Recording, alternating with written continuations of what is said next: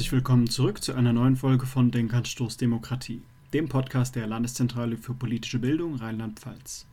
Mein Name ist Benjamin Meinig und heute sprechen wir über Israel.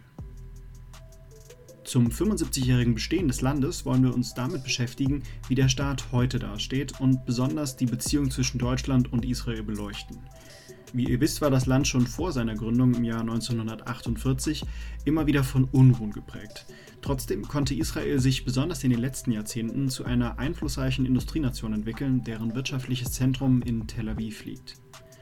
Um unser heutiges Thema bestmöglich beleuchten zu können, habe ich einen ganz besonderen Gast bei mir, nämlich den Historiker und Publizisten Professor Michael Wolfson.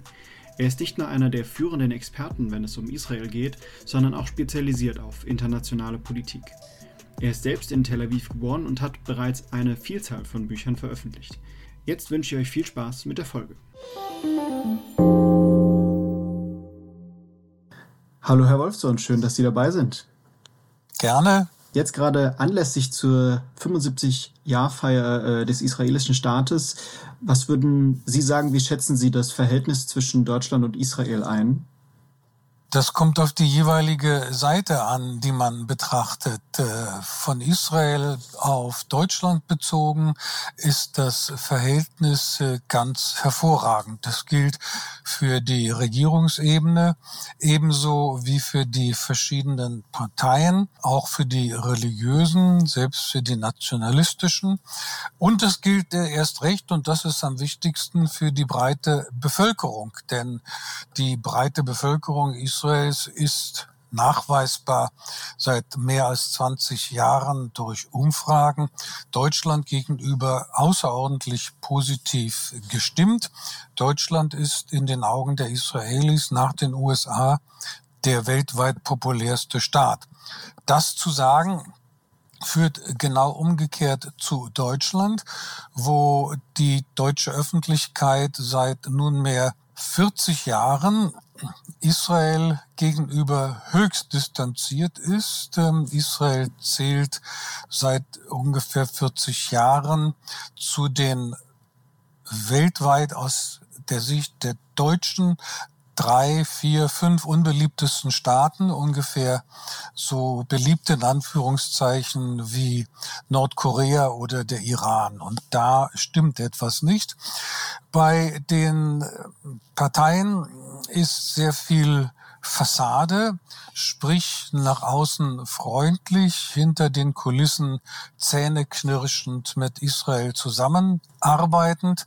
Und das gilt nach der Ära Kohl trotz der schönen Fassade auch für die Bundesrepublik ähm, seit der Ära Merkel, auch äh, jetzt, aber auch in den Perioden der meisten SPD-Kanzler. Da kann man einfach nicht dran vorbeigehen, dass das Verhältnis Deutschland-Israel unter CDU-Kanzlern, wie gesagt, mit Ausnahme Angela Merkel, trotz des ähm, Angela Heiligenscheins, Engelscheins, Angela von Angelus, der Engel, Angela, die Engelin. Also kurzum, wenn man was ich seit Jahren tue, beruflich hinter die Kulissen schaut, dann sieht es eben in Bezug auf Israel von Deutschland aus betrachtet eher negativ aus. Nun werden Sie mir sagen, es gibt intensive Zusammenarbeit, das stimmt, ist aber heute anders, als es ähm, bis vor vielleicht äh, 15, 20 Jahren war. Bis vor 15, 20 Jahren brauchte Israel tatsächlich Deutschland mehr als umgekehrt Deutschland Israel. Das hat sich vollkommen verändert. Deutschland ist sicherheitspolitisch auf Israel ebenso wie auf die USA angewiesen. Stichwort ähm, Terrorbekämpfung, präventiv ebenso wie reaktiv. Militärisches äh, Gerät. Ich erinnere an den Kauf des Raketenabwehrsystems Arrow 3 durch die Bundesrepublik äh, Deutschland von Israel um etwaige Raketen aus Russland abzuwehren, den Kauf israelischer Drohnen. All das kann die deutsche und westeuropäische Rüstungsindustrie nicht liefern, braucht sie aber. Und wirtschaftlich ist äh, Deutschland im Bereich IT äh, deutlich abhängiger von Israel als umgekehrt. Sie haben jetzt gerade am Anfang auch erwähnt, dass in Israel Deutschland sehr gut dasteht. Wie, äh, wie kam das, würden Sie das sagen, gerade wenn das jetzt innerhalb der letzten 20 Jahre war? Das hat damit zu tun, dass, und äh, keiner kann das bestreiten, in der Bundesrepublik Deutschland äh, seit Jahrzehnten eine intensive Auseinandersetzung mit der NS-Vergangenheit stattgefunden hat, dass darüber hinaus aus pragmatischen Gründen die Bundesrepublik Deutschland mit Israel eng zusammengearbeitet hat. Das war für beide Seiten von Vorteil und das hat äh, in der israelischen Öffentlichkeit auch in der Weltjudenheit zu einer deutlichen Entkrampfung und freundlichen Sichtweise des neuen Deutschland geführt. Die jüdische Welt und äh, die israelische Gesellschaft sind sehr pragmatisch. Die sind anders als in Deutschland wahrgenommen, keineswegs so ideologisch fixiert. Sie sind viel flexibler und äh, das hat ähm, mit jüdischer Tradition zu tun, die immer pragmatisch war und sogar eben nach dem sechs Millionenfachen Judenmord wieder pragmatisch ist und das wird in Deutschland eigentlich nicht so recht wahrgenommen. Ich habe für diese Folge auch in Ihrem Buch, äh, in Ihrem neuen Buch Eine andere jüdische Weltgeschichte gelesen. Da bezeichnen Sie, weil Sie gerade von dieser jüdischen Pragmatik gesprochen haben, da bezeichnen Sie, Sie schreiben, dass Jüdinnen und Juden sehr viel Existenz auf Widerruf haben. Meinen Sie das auch mit Pragmatik?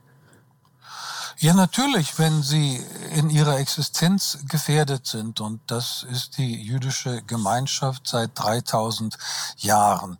Bis zum Jahre 70 nach Christus hatte die Judenheit äh, zwei Staaten sozusagen in den beiden Tempelperioden. Seit dem Jahre 70 ähm, ist dann eine allgemeine Diaspora Situation für die Juden entstanden. Das heißt, sie hatten keinen eigenen Staat mehr, in dem sie ihre Geschichte und ihre Geschicke selber bestimmen konnten. Sie waren abhängig von anderen.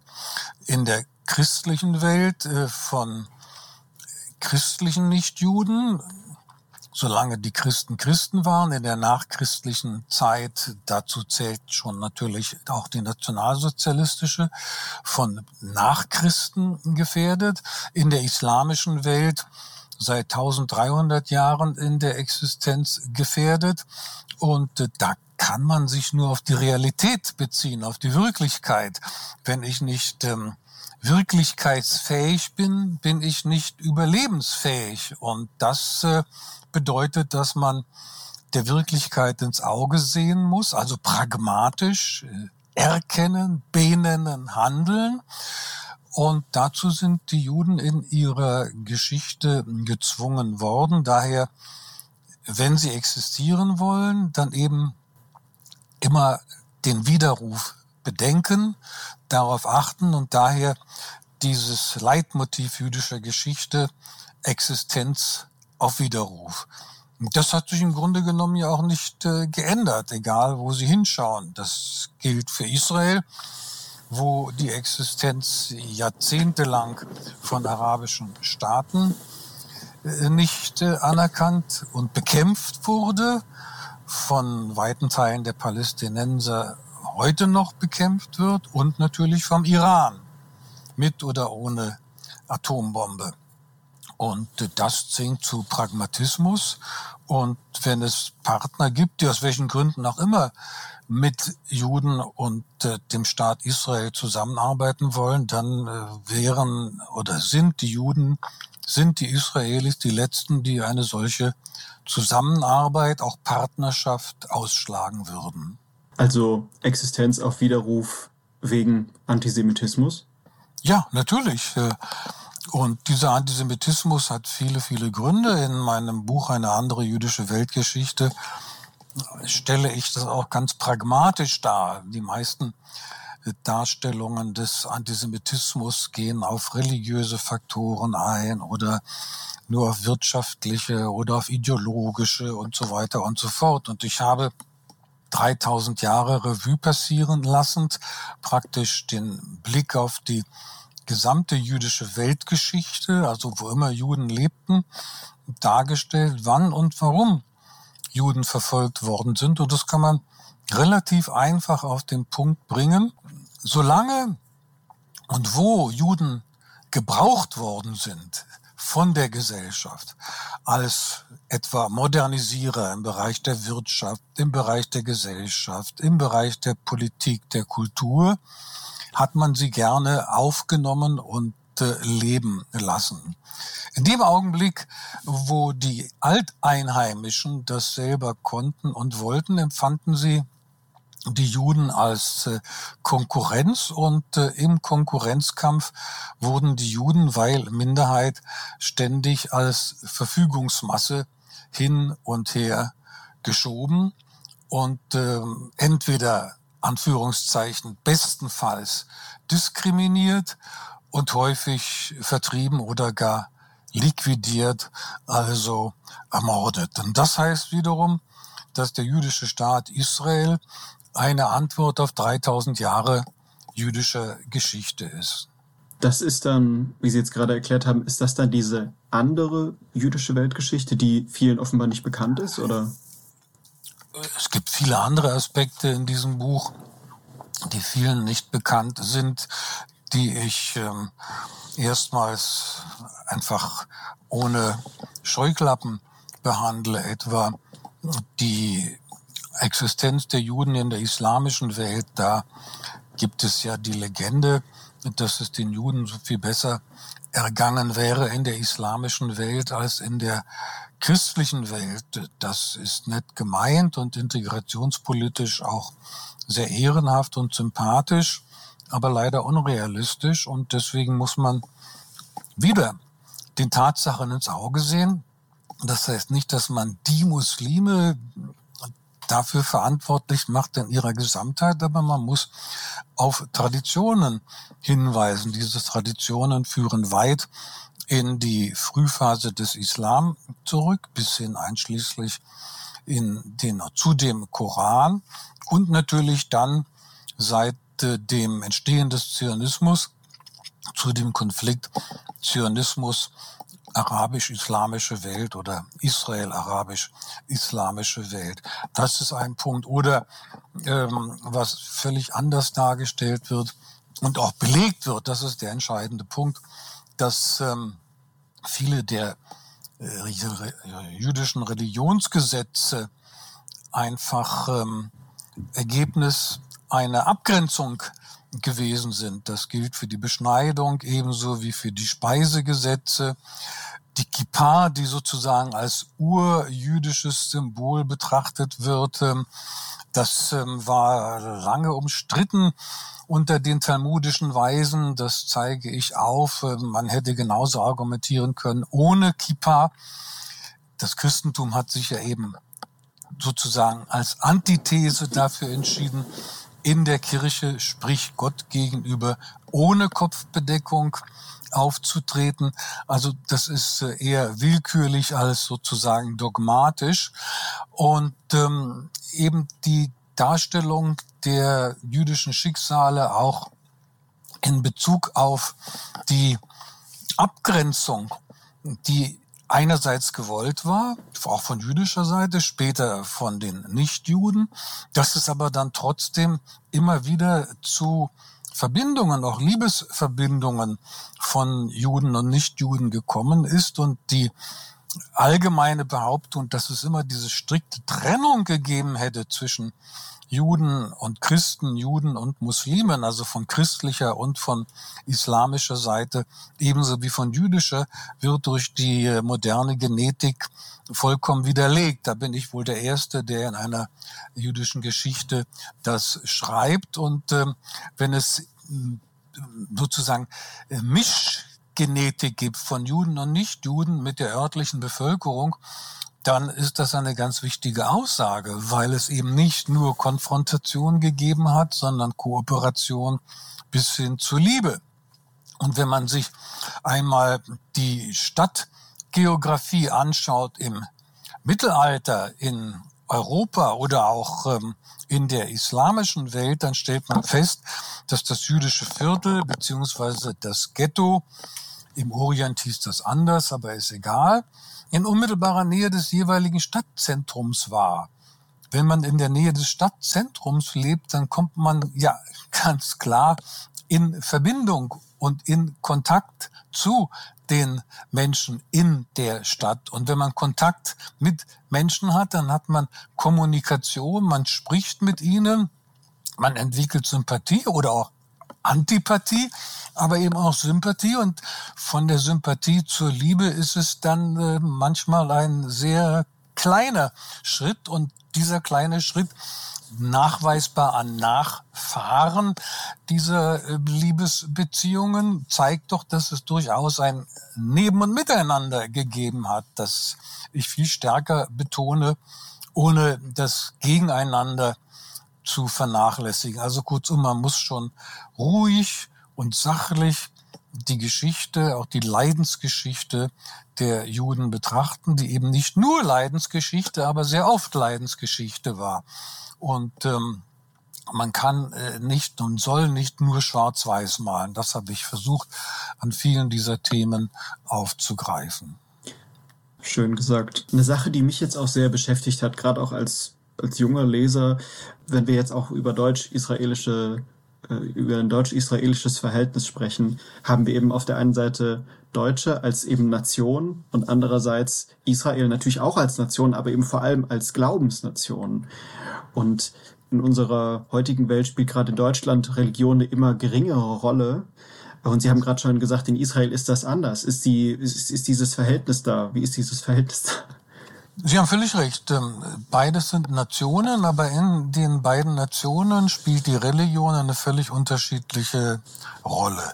Aber Israel ist ja, ähm, obwohl immer als jüdischer Staat bezeichnet, kein jüdischer Staat im religionsgesetzlichen Sinne, sondern es ist ein Staat der Juden. Und in diesem Staat gibt es völlig unterschiedliche Juden. Es gibt militant atheistische Juden, es gibt ähm, militant religiöse, militant im ideologischen Sinne. Bomben sind äh, ganz, ganz selten geworfen worden, wenngleich äh, der Mörder von Yitzhak Rabin im Jahre 1995 bekanntlich ein nationalreligiöser Fanatiker ist, der die Religion äh, missverstehend eben fanatisch äh, praktizierte was die Mehrheit äh, der religiösen Juden auch nicht tut. Aber der Faktor Religion spielt in der innerisraelischen Gesellschaft eine gewachsene Rolle. Warum gewachsen?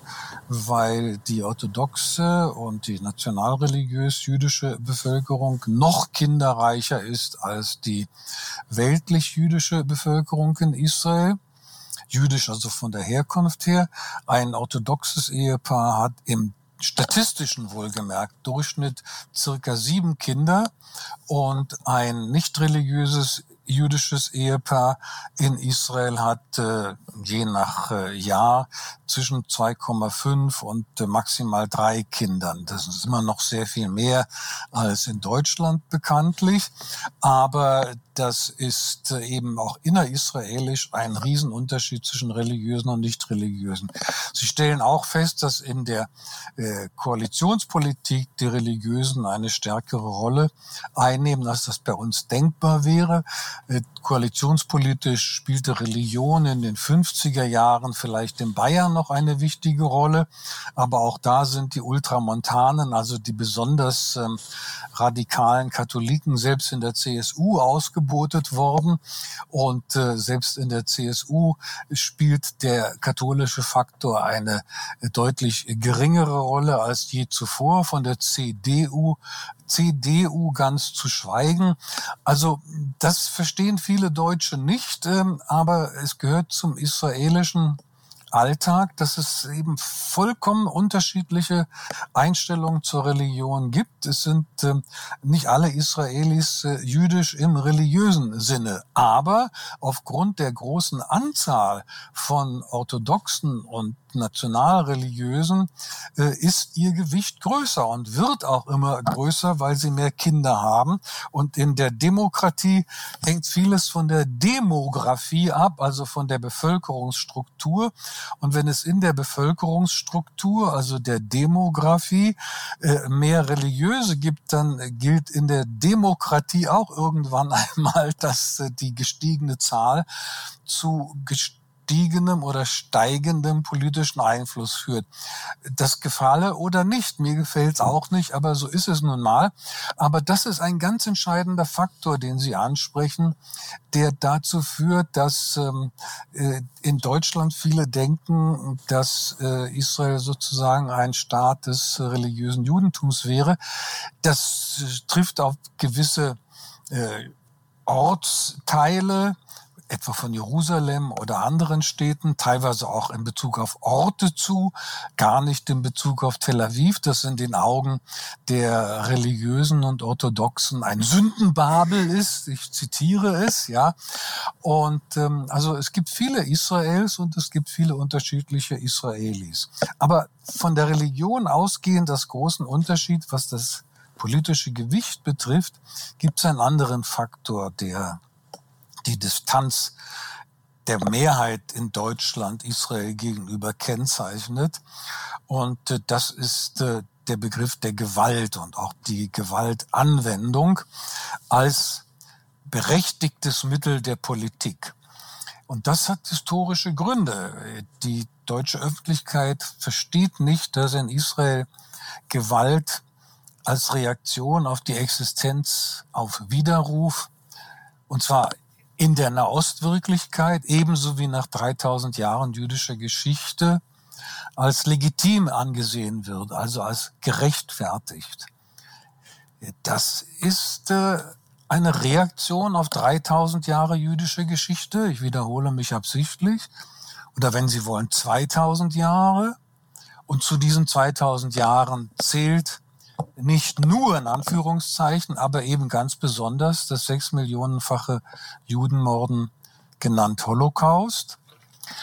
Und äh, da ist sozusagen die jüdische Wahrnehmung oder die Lehre aus der Geschichte, dass äh, man nie wieder Täter sein wolle und wehrhaft sein müsse und im Zweifelsfall Gewalt notfalls auch vorwegnehmend, also präventiv und nicht nur reaktiv anwenden muss. Ganz anders und völlig berechtigt auch aus der deutschen Perspektive die deutsche Schlussfolgerung, Lehre aus der Geschichte, nämlich nie wieder Gewalt, denn Gewalt aus Deutschland hat fast die ganze Welt in ein totales Unglück im Zweiten Weltkrieg gestürzt. Und auch die Deutschen selber sind ja als Kanonenfutter der nationalsozialistischen Ideologie gebraucht und missbraucht worden, so dass die Einstellung der äh, Deutschen nach 45 aus gutem Grund strukturpazifistisch ist, also Gewalt als Mittel der Politik abgelehnt wird. Und die einen sagen Ja zur Gewalt, notfalls, aber ja.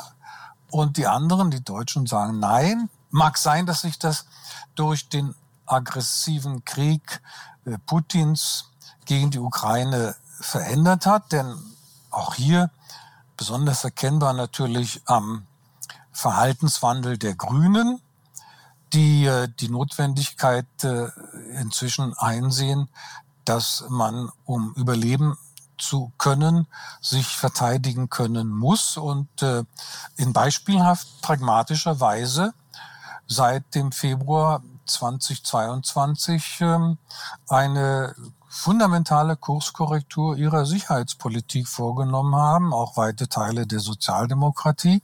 Sonst wäre Deutschland ja nicht einer der wichtigsten Waffenlieferanten für die Ukraine. Also mag sein, dass sich das verändert, aber gegenüber Israel ist das zumindest bis Februar 22 und wohl auch heute noch äh, die dominante Einstellung in Deutschland. Aus gutem Grund. Das ist eine Tragödie, wenn Sie so wollen. Beide Seiten haben aus der jeweiligen Geschichte, aus derselben Geschichte unterschiedliche Lehren gezogen. Warum? Weil sie auf unterschiedlichen Seiten der jeweiligen Geschichte standen. Und deswegen kommen sie nicht zueinander. Und wenn, dann auf deutscher Seite nur zähneknirschend. Ich habe für meine Recherche auch äh, das Buch Im eigenen Feuer von Ami Ayalon gelesen. Der ist heute israelischer Politiker, war aber früher Admiral und Chef des israelischen Geheimdienstes Shin Bet. Ich hoffe, ich spreche das richtig aus. Mhm. Ich erwähne das auch deswegen, weil ich das ganz spannend fand zu lesen, was er geschrieben hat, weil er relativ am Anfang von seinem Buch schreibt er, Palästinenser als Menschen zu sehen, habe ihn verändert und deswegen würde er sich heute viel mehr dafür einsetzen und eben auch nicht mehr im, im Militär tätig sein äh, und sich eben dafür einsetzen, auch für die Palästinenser, ja, sich allgemein einzusetzen. Denken Sie, das steht sinnbildlich vielleicht für, für einige israelische Politiker? Na, nicht nur für einige israelische Politiker, vor allem, und das ist äh, eine ganz wichtige Ergänzung, für das Militär in seiner großen Mehrheit in Israel. Wenn man, und ich beschäftige mich ja seit Jahrzehnten mit der israelischen Politik, Gesellschaft, Kultur und so weiter, das Militär gehört traditionell zum gemäßigten Lager in Israel, zum gemäßigten Lager im politischen Sinne. Wenn Krieg und äh, militärischer Einsatz notwendig ist, dann wird das hochprofessionell gemacht. Das klingt ganz furchtbar technokratisch und ähm, unethisch, aber Krieg ist nun einmal eine schrecklich unethische äh, Sache. Aber das äh, Ziel, der Zweck, das hat äh, Clausewitz zeitlos formuliert, ist ein politisches Ziel. Und äh, das politische Ziel Israels war immer strukturdefensiv. Und ähm, mit diesem strukturdefensiven Leitmotiv hatte das israelische Militär überhaupt kein Problem. Es hat also beides verbunden, eine hohe Ethik, trotz des Schrecklichen, nämlich Krieg, mit einer hohen Professionalität. Das klingt für deutsche Ohren geradezu abenteuerlich, aber so ist es. Und ähm, wenn Sie sich ähm, die Karriere der meisten israelischen Militärs, auch der Geheimdienstler anschauen nach ihrer aktiven Militär- oder Geheimdienstzeit sind die meistens bei den gemäßigten Parteien gewesen. Ausnahmen bestätigen natürlich die Regel, aber das ist die große Mehrheit immer gewesen. Und ähm, wenn Sie auch an die jüngsten und momentan relevanteste Diskussion nennen, denken etwa den militärischen Einsatz oder Nicht-Einsatz gegen den Iran, der drauf und dran ist, die Atombombe zu haben. So waren es immer und sind es bis heute die israelischen Militärs, die sagen, halt, stopp, äh, das äh, ist nicht besonders klug politisch und wir warnen davor. Oder die Einsätze gegen und im Gazastreifen. Also kurzum, Ayalon ist sozusagen die Personifizierung, die sie äh, sich äh, angelesen haben für den Mainstream des israelischen Militärs. Wie gesagt, das hört sich für israelische, äh, deutsche Ohren äh, abenteuerlich an. Es gibt aber zum Beispiel einen Ethikkodex äh, für das israelische Militär, der sehr strikt eingehalten wird, ähm, aber wobei dann immer, weil das israelische Militär ja ständig im Einsatz ist, äh, Antiterror, Besatzungspolitik und so weiter, dann kommt es oft zu Militär gerichtlichen Verfahren gegen Soldaten, die ähm, zu Recht oder zu Unrecht, äh, zu Unzeit oder nicht zur Unzeit, äh, Waffen gebraucht haben. Und äh, da wird das Verhalten, das konkrete Verhalten mit diesem ethischen Kompass verglichen und oft werden dann diese Soldaten auch verurteilt. Dann gibt es in der öffentlichen Diskussion natürlich ähm, aufeinanderprallende Meinungen, aber das wird in Israel sehr ernst genommen und nicht nur pro forma. Mhm. Das ist ein ständiges Ringen und aber es gibt auch natürlich immer ständige Ausnahmen der Regel, dass also der eine oder andere, gar nicht selten, über die Stränge schlägt und so weiter. Aber das sind eben ständige Kriegssituationen und da cool zu bleiben, zu sagen, jetzt muss ich so da nachdenken, das ist äh, wissen wir aus allen psychologischen Studien in Kampfsituationen außerordentlich schwer. Aber äh, das wird sehr ernst genommen in Israel, die Ethik. Und das wiederum hat eine lange, lange Tradition, nämlich ähm, wenn Sie an äh, der eine oder andere hat mal die Bibel gelesen, das äh, Buch Ezra und Nehemia, Rückkehr aus der babylonischen Gefangenschaft im sechsten vorchristlichen Jahrhundert. In der einen Hand hatten die Rückkehrer die Schaufel in der Hand und in der anderen das Schwert. Und äh, ähnlich eben die Rückkehr nach Zion seit 1882 in der einen Hand das Gewehr und in der anderen Hand die Schaufel oder was auch immer, um das Leben zu äh, sichern und zu erhalten. Also diese ja, Dialektik, wenn Sie so wollen, oder diese Doppelschichtigkeit, die kennzeichnet äh, israelisch-zionistische Tradition bis in die unmittelbare Gegenwart. Das zu sagen heißt nicht, dass es eben auch äh, in Israel Rambos gibt. Äh, Juden sind Menschen wie andere Menschen auch. Ja, würden Sie sagen, dass der durchschnittliche Israeli Palästinenser als Menschen ansieht? Oh ja, aber auch da kommt es eben auf die Ideologie, auf die Prägung an. Und ähm, das, also Fall, der Fall Ayalon ist völlig klar. Das sind Leute, die im Alltag mit Palästinensern es zu tun hatten. Äh, das haben eben auch die meisten der von den äh, religiös-nationalisten so kritisierten weltlichen Israelis, die gehen ja drei Jahre ins äh, Militär. Wehrpflicht, die, äh, die Orthodoxen drücken sich häufig davor und diejenigen, die diese drei Jahre gemacht haben, das sind einige, die äh, völlig gebrochen rauskommen und sagen, ich kann und will diese Situation des Besatzers kaum noch durchstehen. Andere Rambos gibt es auch, die sagen, na ja, also klar, immer feste drauf. Aber gemessen an der immer konfrontativen Situation sind die äh, wirklichen Auswüchse relativ äh, gering. Das heißt nicht, dass es sie nicht gäbe, dass es sie nicht oft gäbe, aber sie sind nicht kennzeichnend für das Selbstverständnis und schon gar nicht für die politischen Vorgaben. Selbst in der jetzigen Regierung nicht. Denn der jetzige Verteidigungsminister ist hochprofessionell, aber eben auch kein Politiker, Ex-Militär, der mit dem Messer rumläuft und fragt, wo ist der nächste Palästinenser. Das ist schon mal nicht schlecht zu hören. um jetzt vielleicht nochmal wieder auf, auf Deutschland zurückzukommen. Ich habe mich gefragt, wie Sie das einschätzen würden, wie sich gerade in den letzten zwei Jahrzehnten, in den 2000ern Antisemitismus gerade in Deutschland weiterentwickelt hat. Ist es heute ein anderer, als er es der noch früher war? Beides. Es ist der alte. Der alte ist ähm, ein rechter, rechtsextremer Antisemitismus der auch militant äh, gewesen und geblieben ist. Äh, der negative Höhepunkt war der Nationalsozialismus. Der neue negative Höhepunkt ist der Neonazismus.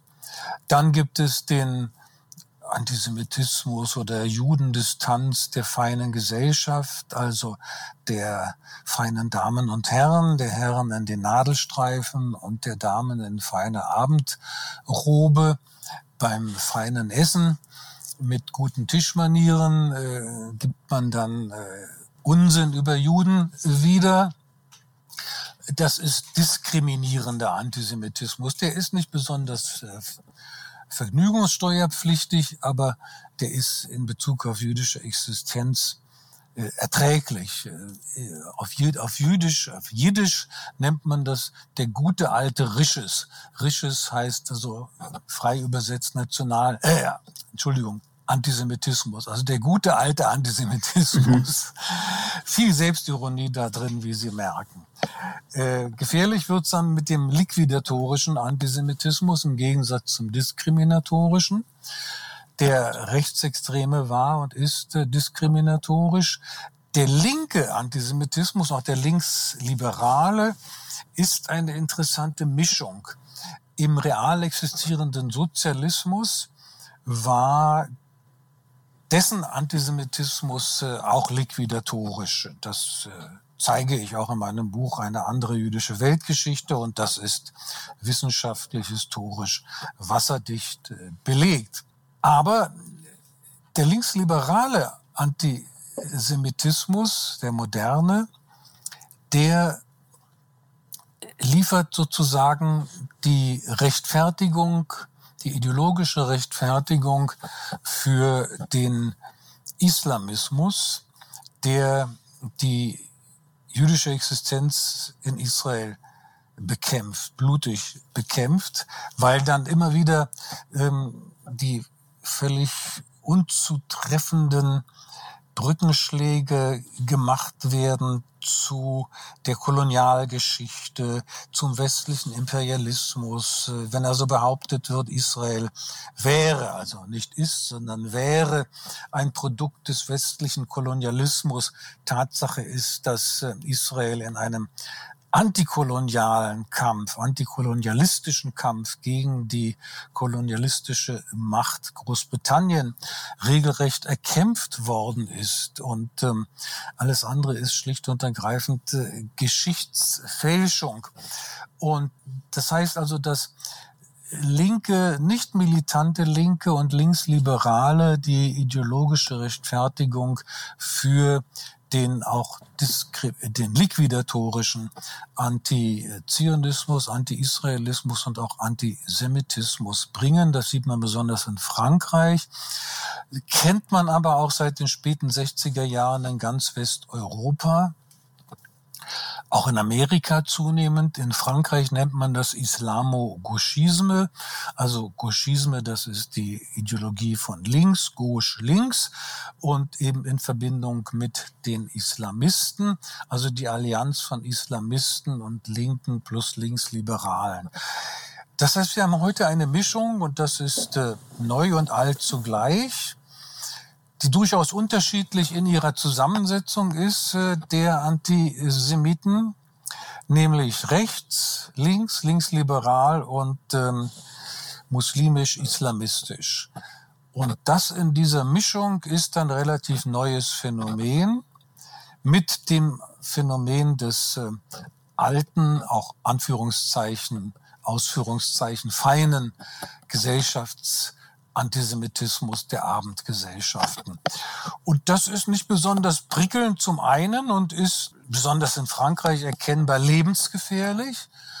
Und deswegen ist ein großer Teil, nämlich ungefähr 70.000, die Dunkelziffer spricht von ungefähr 100.000, sprich 20 Prozent der französischen Juden seit dem Jahr 2000 nach Israel ausgewandert. Und wenn das so weitergeht, Stichwort Halle, Stichwort Gewalt gegen Juden in Deutschland, nicht nur in Berlin, die eine Kippa tragen oder einen Judenstern erkennbar oder an äh, der hebräischen Sprache erkennbar als Israelis sind und, und, und. Äh, wenn das sich weiter so steigert, dann muss man kein Prophet sein, um vorherzusagen, dass auch die Auswanderung von äh, deutschen Juden zunehmen wird. Übrigens auch von amerikanischen, weil in Amerika sowohl diese Islamo-Gauchisme-Allianz, also die Allianz von Linksliberalen und Linken mit ähm, vehementen Gegnern Israels dramatisch äh, stärker geworden ist und auch äh, islamistische und äh, rechtsextremistische Terroraktionen gegen Juden wirklich dramatisch zugenommen haben. Also langfristig nehme ich an, dass vorausgesetzt die Entwicklung geht weiter wie jetzt in den letzten Jahren oder verschärft sich gar, wird es ähm, eine dramatische Minderung von Juden außerhalb Israels geben. Vielen Dank für Ihre Meinung und ähm, auch vielen Dank für Ihre Zeit und Ihre, Ihre wertvollen Einblicke. Ja, ich freue mich, dass Sie da waren. Bis dann. Tschüss.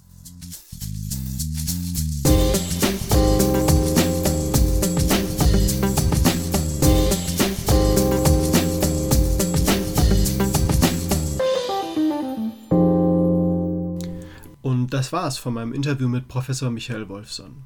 Was nehmen wir jetzt daraus mit? Für mich gab es eine ganz wichtige Lehre, die ich aus unserem Gespräch und aus meiner Recherche gezogen habe.